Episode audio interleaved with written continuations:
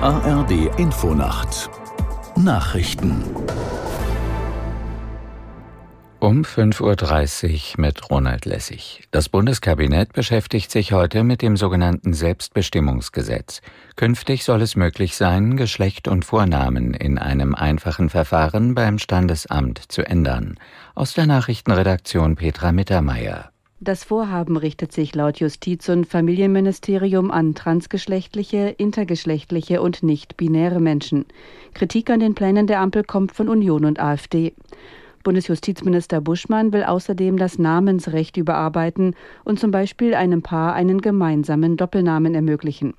Drittes Thema heute im Kabinett, die Reform des Einbürgerungsrechts. Die Bundesregierung will die Wartezeit auf einen deutschen Pass von acht auf fünf Jahre verkürzen, bei besonderen Integrationsleistungen sogar auf drei Jahre. Vier Wochen nach der Parlamentswahl in Spanien hat König Felipe einen künftigen Regierungschef vorgeschlagen. Der konservative Parteichef Fierro hat den Auftrag erhalten, eine Regierung zu bilden.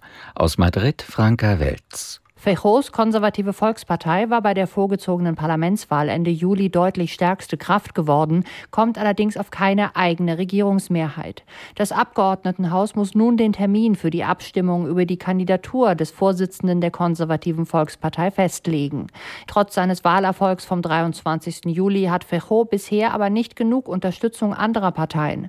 Sobald er sich erstmals als Ministerpräsident zur Wahl gestellt hat, läuft die Frist für eine mögliche Neuwahl. Gibt es dann auch nach zwei Monaten noch keine Regierung, wird das Parlament aufgelöst und es gibt automatisch Neuwahlen. Bei russischen Angriffen in der Region Donetsk sind nach ukrainischen Angaben am Abend drei Menschen getötet worden. Ziel seien zwei Dörfer nahe der Kleinstadt Liuman gewesen, berichtete die lokale Militärverwaltung. Demnach wurden zwei Menschen durch russische Artillerie verletzt. Die Moskauer Behörden haben in der Nacht erneut den Flugverkehr an den drei großen Flughäfen eingestellt. Luftabwehrsysteme sollen mehrere Drohnen über der russischen Hauptstadt abgeschossen haben. Im südafrikanischen Simbabwe finden heute Präsidenten- und Parlamentswahlen statt. Der 80-jährige Staatschef Ndagawa stellt sich zur Wiederwahl und tritt gegen den etwa halb so alten Oppositionsführer Ramisa an. Beobachter befürchten, dass es in Simbabwe zu Wahlmanipulationen zugunsten des Amtsinhabers kommen wird. Mnangagwa-Partei regiert das Land seit der Unabhängigkeit von Großbritannien vor 43 Jahren. Das Wetter in Deutschland. Tagsüber oft heiter, im Norden selten Schauer, südlich der Donau einzelne Gewitter möglich, bei 20 Grad an der Nordsee und bis 35 Grad in Freiburg.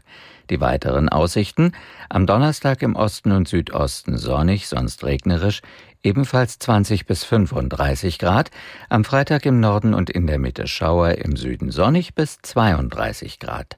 Das waren die Nachrichten.